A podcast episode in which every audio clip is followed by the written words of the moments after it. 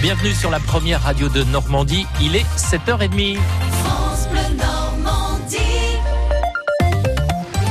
Votre journal avec euh, Michel Legorju. Le développement de la presqu'île à Caen avance, euh, tout au moins dans son organisation. Oui, la salle de concert du Cargo, le palais de justice, la bibliothèque, le dôme, peu à peu, des infrastructures sont sorties de terre et sont même aujourd'hui opérationnelles. Elles se trouvent toutes à la sortie de Caen, mais ça n'est qu'un embryon de ce que sera la presqu'île demain.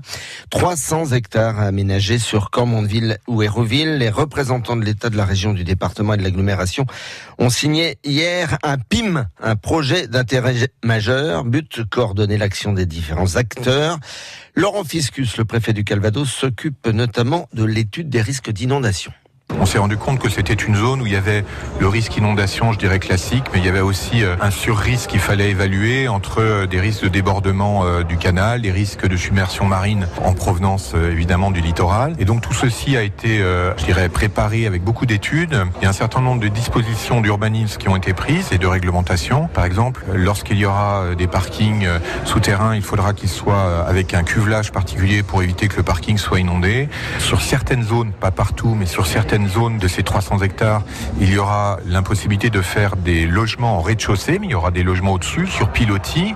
Bref, des mesures assez simples qui permettront aux gens d'avoir euh, finalement euh, euh, l'eau pas loin, hein, le canal et, l'Orne, et un écoquartier qui, je pense, sera exemplaire. Rien que sur la partie canaise, plus de 3000 logements pourraient être construits.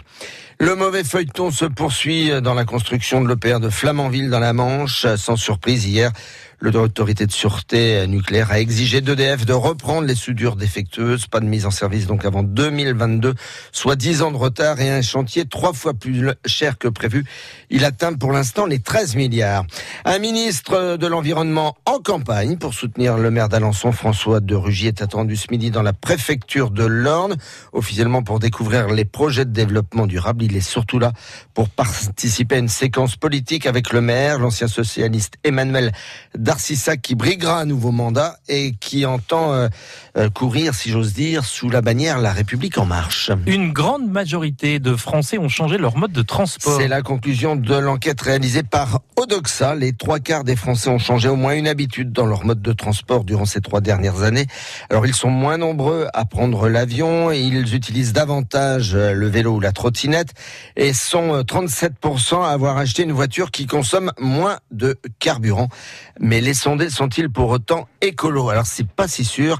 Si l'on en croit Céline Braque, la directrice générale de l'Institut Odoxa il y a un blocage, un point de blocage qu'on constate à chaque fois. C'est-à-dire que aujourd'hui, sur la mesure qui serait de mettre fin aux ventes de véhicules à carburant fossile, c'est-à-dire le diesel, l'essence, le gaz, qui est programmé pour 2040, là, on a un blocage clair. On a 55% des Français qui disent non, avec en particulier les sympathisants de droite qui sont très hostiles à cela. Mais on voit aussi que ça n'engendre pas de fort soutien, non pas parce que euh, les Français euh, n'auraient pas conscience de l'impact de ces énergies fossiles sur l'environnement, mais on sait que tout ce qui touche à la voiture est un point extrêmement sensible et on l'a vu très très clairement au moment du mouvement des Gilets jaunes. Et je vous rappelle que la dernière version de la loi mobilité prévoit qu'en 2040, seuls des véhicules propres seront mis en vente. Exit l'essence, le diesel et le gaz. La majorité des Français sont favorables à la défense de l'environnement, mais contradiction à condition de ne pas toucher à leur voiture. C'est ce qui ressort de cette enquête. Nouvelle interdiction de manifester pour les Gilets jaunes dans l'agglomération canaise. Demain, le préfet a décidé d'interdire toute manifestation dans l'hypercentre ville de Caen, mais aussi, comme d'habitude, sur les ronds-points bleus à If et Lazaro à Colombelle. Le Haras du Pin accueillera le concours complet des championnats d'Europe d'équitation 2021. Annonce faite hier par la Fédération internationale. Pour les néophytes, le concours complet regroupe trois épreuves, le saut d'obstacle, le dressage et le cross.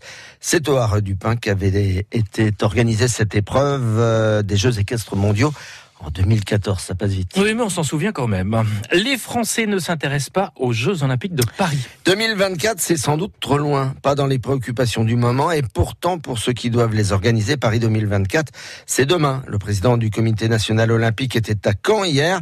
Denis Masseglia est venu signer la feuille de route du mouvement olympique et sportif en Normandie, à la veille de la journée olympique et la fête du sport organisée partout dans le pays.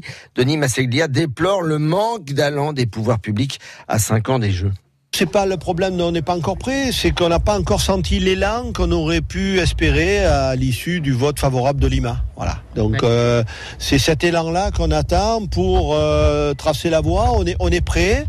Euh, il faut que cet élan se traduise mieux que ce qu'il ne se traduit à l'heure actuelle. En termes de moyens, en termes de... En termes de tout. En termes de tout, euh, il faut qu'on sente que le sport devient pas comme je le dis souvent, euh, il ne faut plus considérer le sport comme une charge, mais bien comme un investissement important pour la société française.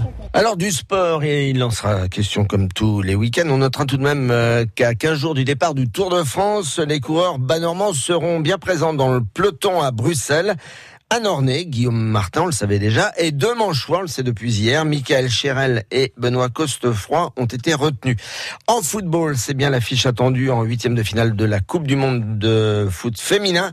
La France affrontera le Brésil dimanche soir au Havre. Et puis, tout ce week-end à Caen, si vous, vous tenez sur l'eau, vous, Sylvain? Euh, Pas trop. C'est la fête du paddle tout ce week-end. Ah oui, Ah bah non, là je tiens pas, je vous le dis tout de suite. Ça, Vous voulez pas faire Ah, essayé, euh, paddle euh, ah bah non, dimanche je- matin Non, non, je sais même pas si je pourrais sortir du port, moi. Bah, on vous mettra une petite corde au, au poignet pour pas vous perdre. Oui. Le quintet ce soir à, à Vincennes, Hervé Fortin vous conseille de miser sur le 3, le 5, le 14, le 4, le 11, le 12 et le 9. J'ajouterai qu'on est euh, le 21 juin et que c'est l'été Exactement. et la fête de la musique. Et la fête de la musique. Et vous me verriez sur un paddle, c'est pas triste.